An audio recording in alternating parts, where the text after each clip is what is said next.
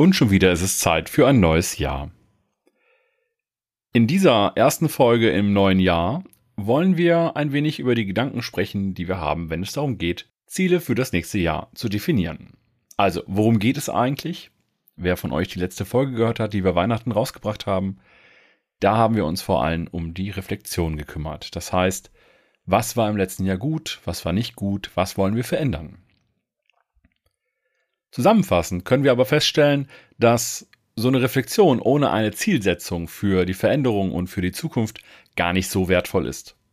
Darum wollen wir in dieser Folge genau darüber sprechen. Und diesmal spreche ich tatsächlich schon wieder vollkommen alleine. Die erste Frage, die man sich stellen muss, ist natürlich, warum ist das wirklich wichtig? Gerade für mich als Product Owner, Product Leader oder Product Manager. Und die ersten Gedanken, die ich dazu habe, ist, naja, für die Produkte, die wir entwickeln, machen wir das ja eigentlich auch. Wir definieren ein Product Goal, wir machen also ein Produktziel, wir überlegen uns, was sind die nächsten wichtigen Schritte, wir haben vielleicht auch Sprintziele, hoffentlich, und also etwas, und das nehmen wir als Grundlage, um die detaillierteren Entscheidungen, die wir im operativen Alltag treffen, besser treffen zu können. Und das sollten wir, nach meiner Meinung, auch für uns machen. Das ganze nächste Jahr ist ein relativ großer Zeitraum. Wenn wir aber im Blick haben, was wir am Ende des Jahres erreicht haben wollen und vor allem auch warum, dann können wir die einzelnen Schritte, die wir während des Jahres gehen, viel besser entscheiden, aber am Ende auch tatsächlich zufriedener sein mit dem, was wir vielleicht erreichen. Das heißt jetzt nicht, und das möchte ich direkt am Anfang sagen, wenn wir ein Ziel für das Ende des Jahres definieren, dass wir da unbedingt dran festhalten müssen. Aber ich halte es für total sinnvoll, dass wir uns zumindest für die Richtung entscheiden und versuchen mit aller Kraft in diese Richtung zu gehen. Wenn wir zwischendurch neue Erkenntnisse sammeln, dann ist es mega fair zu sagen, ich passe meine Planung nochmal an. Wir werden also heute so ein bisschen über die Grundlagen der Zielsetzung sprechen, aber auch eben, welche Zielsetzungen haben wir, weil natürlich haben wir das auch für das Produkt, aber eben auch für uns als Person. Ich will ein paar praktische Tipps und Methoden heute mitgeben und am Ende nochmal schauen, ob wir das irgendwie gut zusammenfassen können. Lass uns also mit dem ersten Abschnitt mal anfangen, die Grundlagen der Zielsetzung.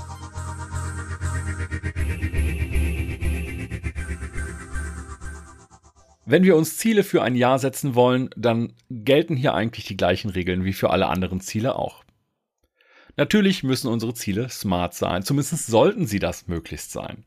Das heißt, bei all den Zielen, die wir definieren sollen, für uns sollten sie eben spezifisch sein, sie sollten messbar sein, sie sollten irgendwie attraktiv sein, aber eben auch relevant und terminiert.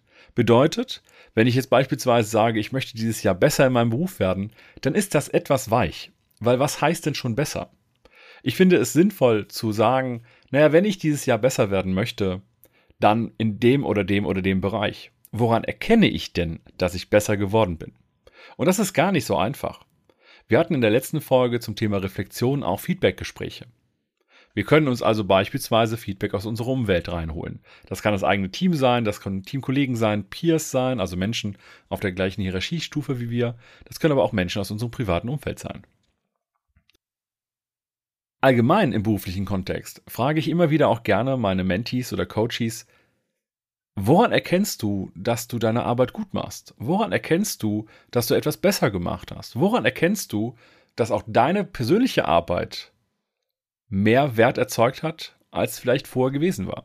Das heißt, während wir als vor allem im Product Ownership immer darauf hinarbeiten, die Wertmaximierung unseres Produktes zu betreiben, sollten wir das gleichzeitig auch für uns machen und die Wertmaximierung unserer Arbeit zu optimieren.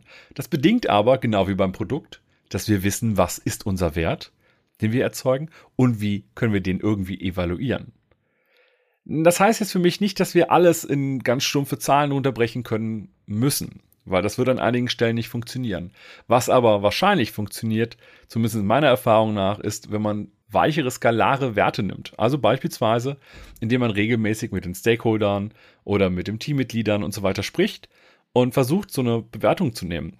Ich nehme gerne 1 bis 9, 1 für super wenig, 9 für maximal, um irgendwas an Feedback zu bekommen. Es kann aber auch etwas anders sein. Beispielsweise ist eine meiner Ziele immer auch die kontinuierliche Weiterentwicklung. Das heißt, da kann ich natürlich sehr einfach auch sagen, ich mache so und so viel Fortbildung und ich mache das und das oder die, dieses oder jenes. Ich überlege mir aber auch tatsächlich eher, es geht mir in die Richtung, welche Wirksamkeit kann ich durch meine eigene persönliche Weiterentwicklung auch bewirken. Beispiel dazu kann sein, wie viele Vorträge halte ich. Der eine oder andere von euch weiß es vielleicht, dass ich auch regelmäßig Keynotes halte oder allgemein auch Vorträge und das total gut finde. Das gibt mir viel Energie und ich habe viel Freude daran. Aber wie oft werde ich angefragt? Wie oft werden danach auch Leute nochmal in den Dialog treten mit mir zu dem Thema, das ich vorgestellt habe, zu dem Thema, das ich besprochen habe, das ich mir erarbeitet habe, also das Wissen, was ich mir erarbeitet habe. Das kann für mich ein relevanter, erstrebenswerter, sprich attraktiv, aber eben auch messbarer Aspekt sein. Wie viele Leute kommen in meine Vorträge? Wie oft werde ich angefragt? Das ist nur ein Beispiel. Wenn ich die persönlichen und beruflichen Ziele ein bisschen gegeneinander halte, dann habe ich eigentlich auf der persönlichen Ebene auch andere Sachen. Ich kann zum Beispiel sagen, ich fühle mich fitter. Ich würde niemals hier das Ziel setzen, nimm 10 Kilo ab, auch wenn ich das sicherlich mal tun sollte.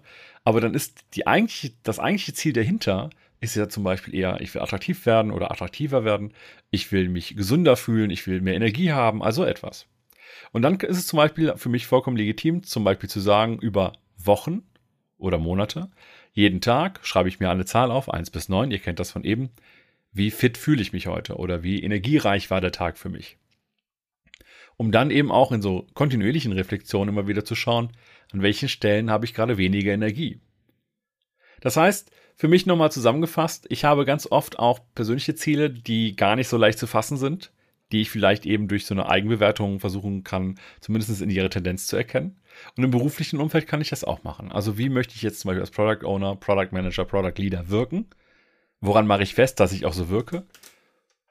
Und wie kann ich das dann auch langfristig verbessern? Weil damit kommen wir nämlich zu der Zielsetzung. Und wir fangen mit dem Produkt an. Also auf zu Abschnitt 2.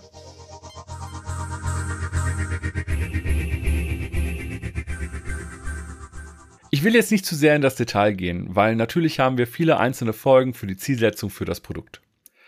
Was wir aber immer machen sollten, ist gerade am Anfang eines Jahres, weil es meistens mit dem Geschäftsjahr zusammenfällt, die Themen wie Vision, Roadmap, aber auch die Priorisierung von Produktzielen alles nochmal aufs Tableau bringen und alles nochmal besprechen. Nicht nur mit unserem inneren Team, sondern eben auch mit unseren Stakeholdern, mit unserem eigentlichen Developer-Team und so weiter. Wir sollten klar haben, was ist unsere Vision für das Produkt? Ist sie denn noch klar? Oder gibt es irgendwelche Gründe, weshalb unsere Vision verwässert? Vielleicht gibt es neue Menschen in dem Team oder neue Stakeholder, die noch eine an, leicht andere Vision haben. Lass uns mit denen drüber sprechen, also etwas. Weil es kann zum Beispiel ein Ziel sein, das ich mir für dieses Jahr setze, dass wir am Ende des Jahres eine klare, vereinbarte Produktvision haben. Also sprich ein geteiltes mentales Modell aller an der Produktentwicklung Beteiligten. Gleichzeitig ist ja auch immer die Frage nach einer Roadmap, die ja eh meistens eher von den Stakeholdern eingefordert wird. Was brauche ich da drauf? Was sind die Punkte, die ich brauche, damit ich in der Kommunikation mit den Stakeholdern Sicherheit erzeugen kann?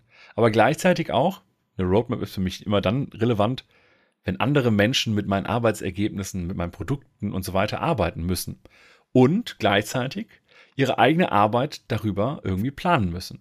Ein Beispiel, ich habe ein anderes Team, das auf meinem Produkt aufsetzt, aufbaut, oder ich habe ein anderes Team im Sinne von Marketing, die, mein, die halt langfristiger vielleicht Sachen planen müssen, für die Medienplanung oder ähnliches.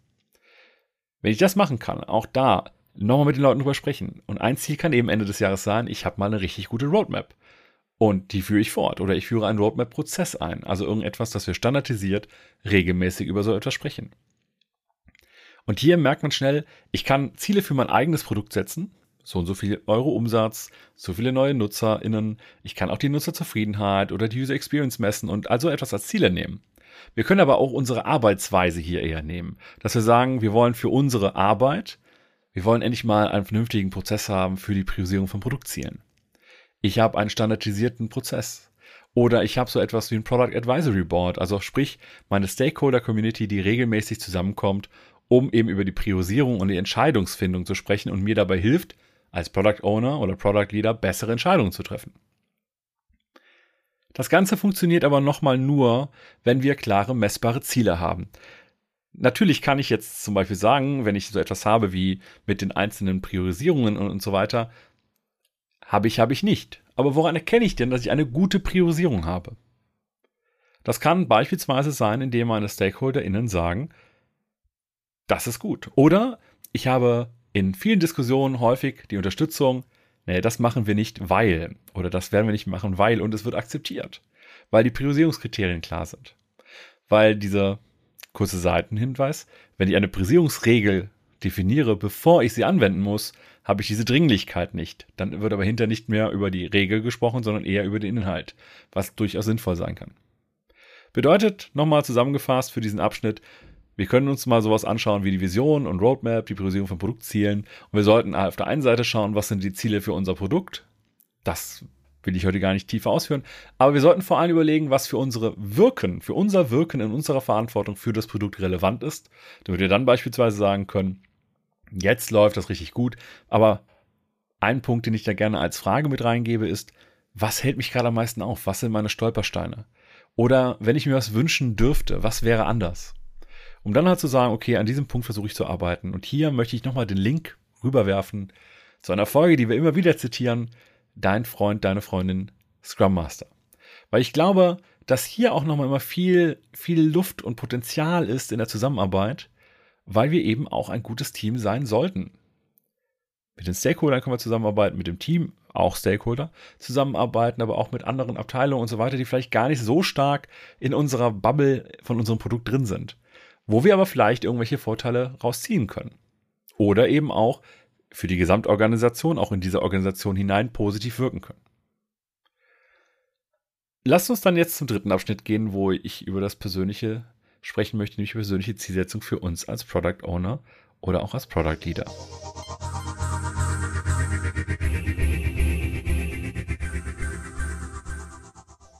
Die persönliche Zielsetzung für Product Owner, Innen und Product Leader und so weiter. Ich glaube, hier müssen wir so, es gibt so drei Themen, die bei mir irgendwie immer besonders hochkommen.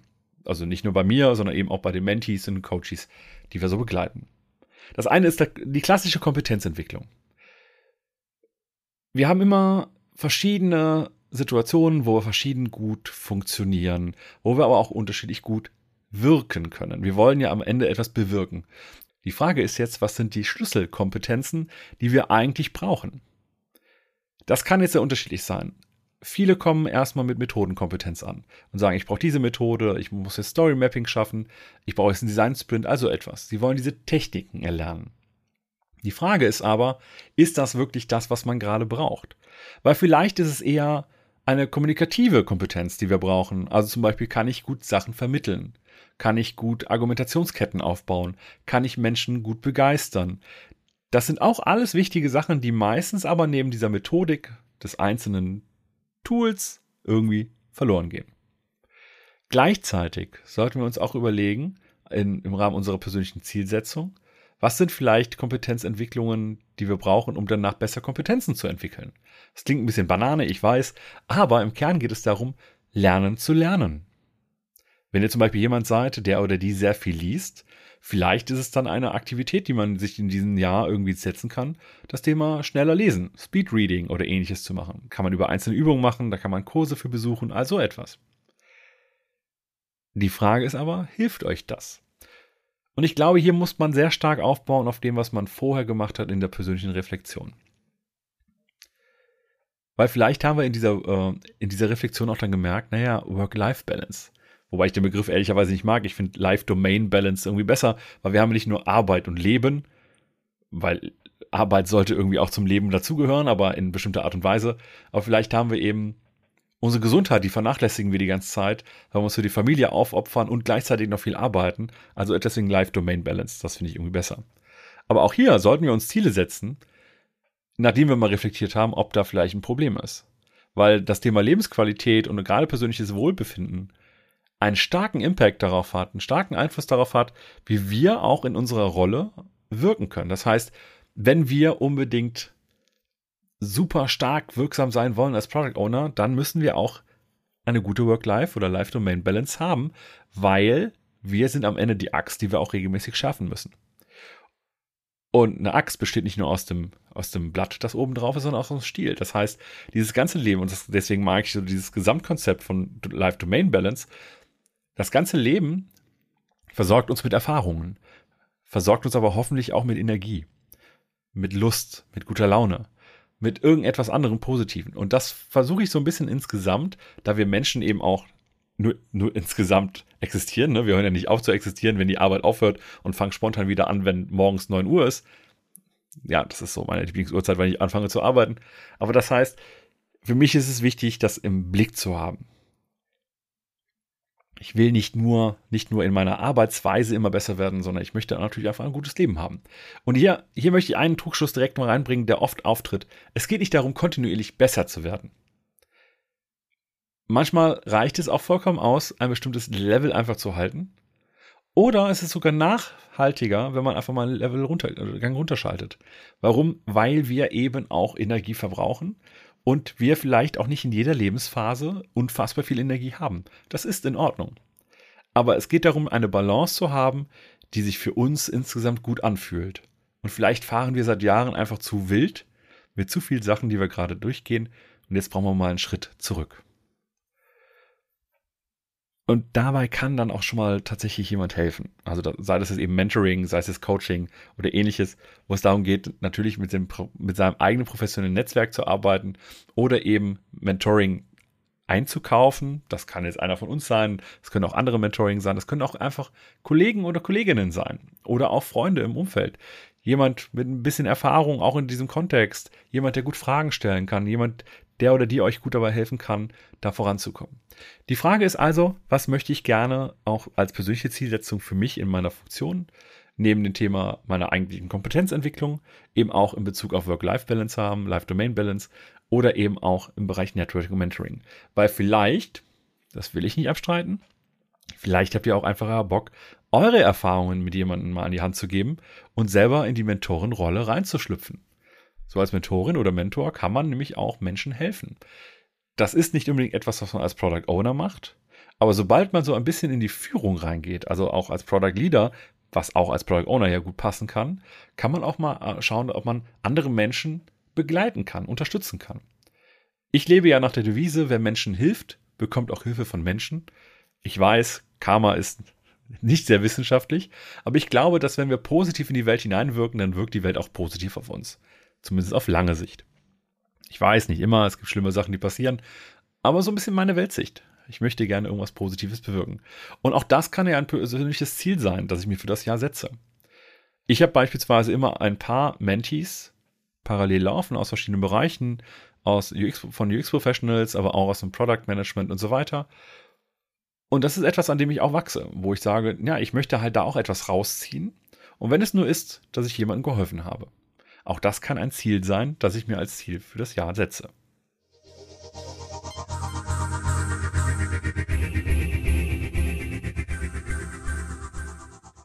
Nachdem wir aber jetzt über die Grundlagen der Zielsetzung und dann auch Zielsetzungen für unser Produkt oder auch die persönlichen Zielsetzungen für uns gesprochen haben, ich glaube, es wird Zeit für so ein paar praktische Tipps oder Methoden.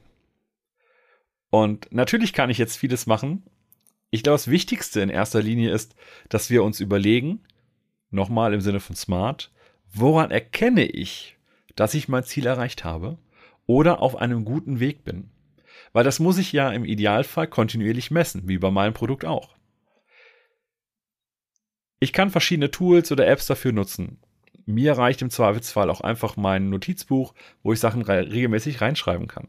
Und dann schaue ich mir das eben auch regelmäßig an in einer regelmäßigen Retrospektive. Ich habe das an dieser Stelle auch schon häufig gesagt. Ich nutze ganz gerne beispielsweise Trello. Trello nutze ich für meine persönliche Entwicklung auch. Ich habe meine verschiedenen Spalten. Das ist auch nichts Wildes. Ne? Ich habe normalerweise meinen Ideenspeicher. Ich habe, da sind alle Sachen rein, die irgendwie mal kommen könnten. Dann habe ich meinen Backlog. Das sind alle Sachen, die ich machen will. Also wo schon eine bewusste Entscheidung hintersteckt, das werde ich machen. Dann habe ich eingeplant. Da gibt es sogar schon einen Termin. Und das kann zum Beispiel auch sein, ich möchte eine Schulung besuchen. Ich habe mich angemeldet und dann gibt es halt einen Termin, wann das stattfindet. Dann habe ich einen in Bearbeitung. Da ist alles drin, was ich jetzt gerade mache, einfach um nicht zu viele Sachen gleichzeitig zu machen, um darüber so eine Reflexion zu haben. Dann habe ich einen Teil, das ist so wartend. Da packe ich alles rein, wo ich gerade gar nichts machen kann, wo ich auf, dringend auf jemand anders warte, was aber jetzt auch nicht eingeplant werden kann, sondern das ist etwas, wo ich eigentlich davon ausgehen kann, ich muss einmal die Woche, zweimal die Woche irgendjemand hinterher telefonieren, in der Hoffnung, dass es vorangeht. Das kann beispielsweise sein, dass ich nach einem Termin gefragt habe für eine Schulung und noch keine Antwort bekommen habe, dann packe ich das in Wartend rein und dann muss ich dann eben vielleicht zweimal die Woche nochmal nachhaken, gibt es schon Termine, haben Sie meine E-Mail gesehen, irgendwas in diese Richtung. Und wenn ich das mache, dann habe ich hoffentlich die Sachen irgendwann fertig. Dann letzte Spalte, um das abzuschließen, habe ich halt, ne? Fertig. Da kommen alle Sachen rein, die halt fertig sind. Und ich packe in Sachen auch in fertig, die ich nicht erledigt habe. Die kriegen dann extra Fleck, nicht erledigt oder abgebrochen, warum auch immer. Einfach, damit ich mir nochmal anschauen kann, warum habe ich das eigentlich getan. Weil es hat meistens gute Gründe, warum ich das tue. Sachen abzusagen, Sachen abzulehnen, weil ich vielleicht gemerkt habe, ich habe zu viel mir vorgenommen. Weil das kann nämlich auch sein. Und jetzt kommt dann, wenn es darum geht, ja, nehme ich mir zu viel vor oder ist zu wenig, dann kommen sie irgendwie immer um die Ecke und sagen, Zeitmanagement-Strategien, wir brauchen Methoden für das Zeitmanagement. Irgendwas, um effiziente Nutzung unserer Zeit für das Erreichen von Zielen einzusetzen. Und davon halte ich gar nichts. Ich halte überhaupt nichts von Zeitmanagement-Strategien. Weil ich möchte meinen Tag nicht in ganz viele kleine, äh, in kleine äh, Bröckchen aufteilen, die ich dann irgendwie manage und so weiter. Weil die Zeit ist nicht immer gleich. Bei mir ist es ganz oft Energie. Bei mir ist es ganz oft Energie. Ich habe Sachen, die kann ich früh morgens besonders gut und andere Sachen, die kann ich nachmittags gut. Und es gibt sogar Sachen, die kann ich erschreckenderweise abends um elf besonders gut. Ich kann zum Beispiel ganz schlecht nachmittags höchst kreativ rumbrainstormen. Alleine. Mit Menschen zusammen, in Bewegung, kriege ich das besser hin. Aber ich finde den Begriff Energiemanagement an der Stelle ganz passend. Zu überlegen, wann habe ich wie viel Energie, wann kann ich was machen, wann kann ich was bewirken, also etwas. Und dass ich dann sage, okay, das mache ich jetzt. Und das kann ja übrigens auch eins meiner Ziele sein, dass ich sage, ich möchte dieses Jahr meine eigene Arbeitsweise besser kennenlernen. Wann, wie, wo wirke ich am stärksten? Und dann lege ich mir auch die nervigsten Sachen. Ihr kennt vielleicht das Buch Eat That Frog oder ähnliches, wo das ne, die, ne, die Kröte, die morgens geschuckt werden muss, weil wenn du das geschafft hast, warst du schon erfolgreich. Ich schreibe mir abends drei Sachen auf. Drei Sachen, die ich am nächsten Tag schaffen will. Und da ist immer irgendetwas bei, das ich extrem nervig finde. Und ich versuche damit anzufangen. Ich gestehe, ich schaffe es nicht immer, weil manchmal habe ich auch da einfach keinen Bock drauf. Ich versuche es aber trotzdem zu machen. Warum? Damit ich Fortschritt habe, damit ich Sachen aus dem Weg bekomme. Und das sind manchmal auch so Sachen. Und ich sage ganz ehrlich, es ist auch manchmal sowas wie die Steuererklärung. Ich irgendetwas dafür machen muss und ich habe da gar keine Lust drauf, weil es mir gar keinen Lustgewinn gibt, eine Steuererklärung zu machen. Früher war das anders, da habe ich mal eine Steuererklärung gern gemacht. Mittlerweile habe ich da einfach keinen Bock mehr drauf, weil es ist nicht mehr spannend. So, und das kann ein Ziel sein, dass ich mir setze, Arbeitsweise kennenlernen und meine Arbeitsweise entsprechend anpassen. Und dann kann man auch überlegen, was man so vielleicht äh, machen kann. Ich habe jetzt auch lange überlegt, was ich als Ziele fürs nächste Jahr nehme. Schwierig. Schwierig. Gerade wenn man als Coach, als Speaker, als Experte unterwegs ist, dann ist das gar nicht so einfach, die eigene Arbeitsweise, die eigene Wirksamkeit irgendwie messbar zu gestalten. Natürlich kann ich sagen, wie oft werde ich angefragt, wie oft, wie oft kommen Leute zu mir und fragen mich, aber das ist vielleicht Bekanntheit. Das heißt nicht, dass ich denen wirklich geholfen habe. Ich möchte aber Menschen wirklich helfen. Ich habe keine Lust, nur auf der Bühne, also natürlich stehe ich gerne auf der Bühne und halte mal gerne meine Vorträge, aber ich habe keine Lust, einfach auf der Bühne zu stehen, rumzureden und am Ende des Tages hat es keine positive Wirkung. Wenn ich merke, es beschäftigt Menschen, weil sie danach mich anschreiben oder ähnliches, dann ist das fein. Das ist das, was ich erreichen will, dass Menschen sich mit dem Inhalt auseinandersetzen. Das ist zum Beispiel auch der Grund, weshalb ich früher noch meine PowerPoint-Slides auf Slideshare und so weiter gestellt habe. Heute veröffentliche ich die nicht mehr. Heute bekommt man die, wenn man mir nach meinem Vortrag eine E-Mail oder eine LinkedIn-Nachricht schreibt.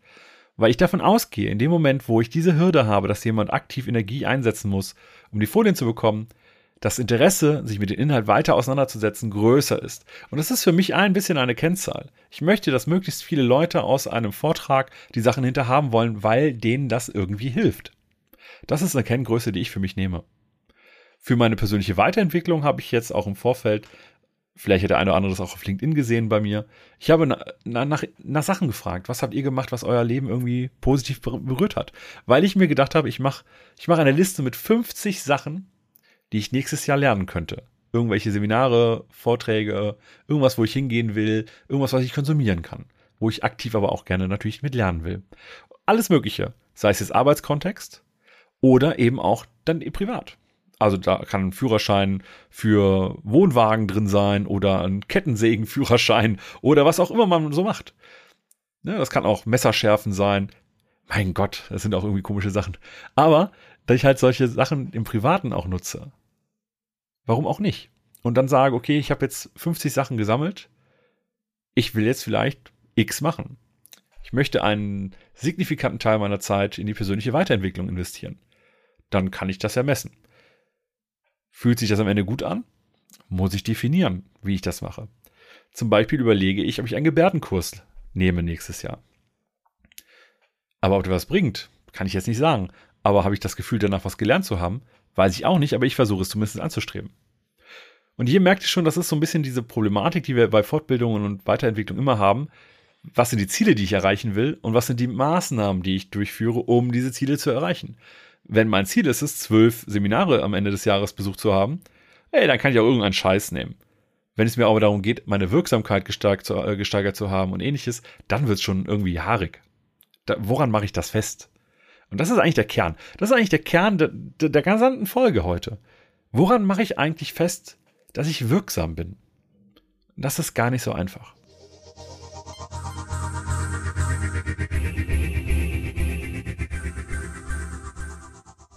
Vielleicht ist es wirklich das wichtigste Takeaway aus dieser Episode.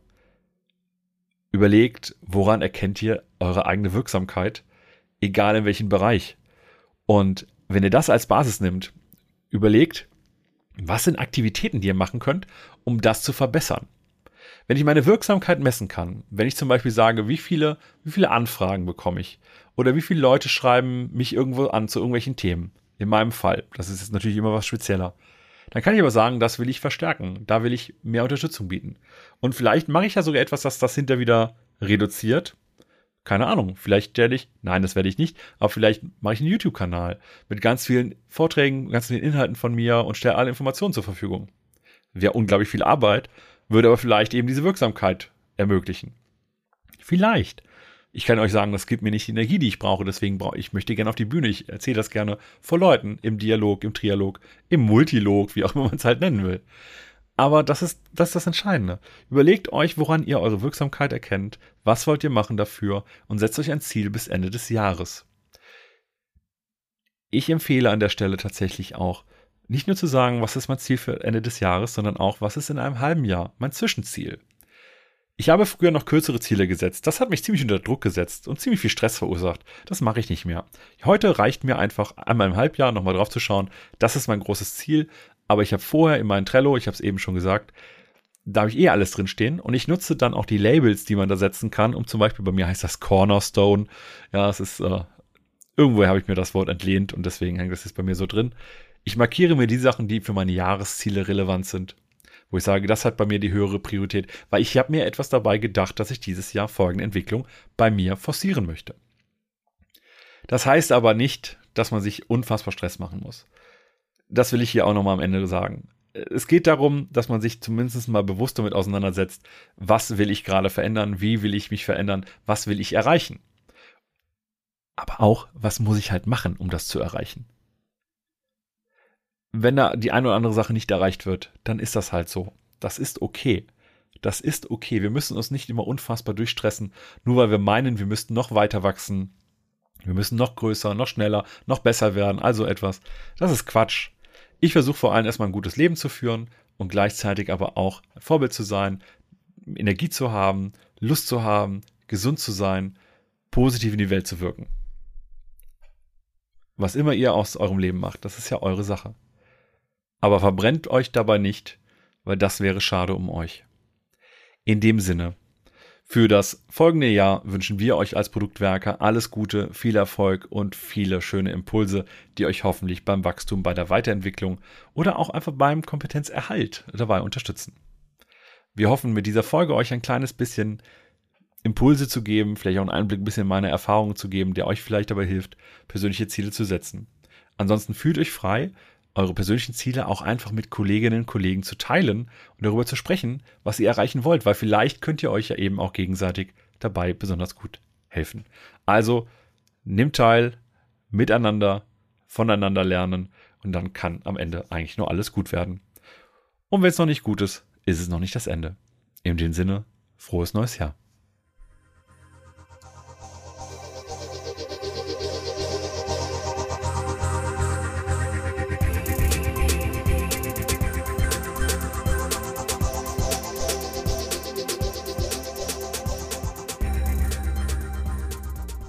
Für weitere Informationen rund um Veröffentlichungen und Events der Produktwerker folgt uns auf Twitter oder besucht unsere Website unter produktwerker.de.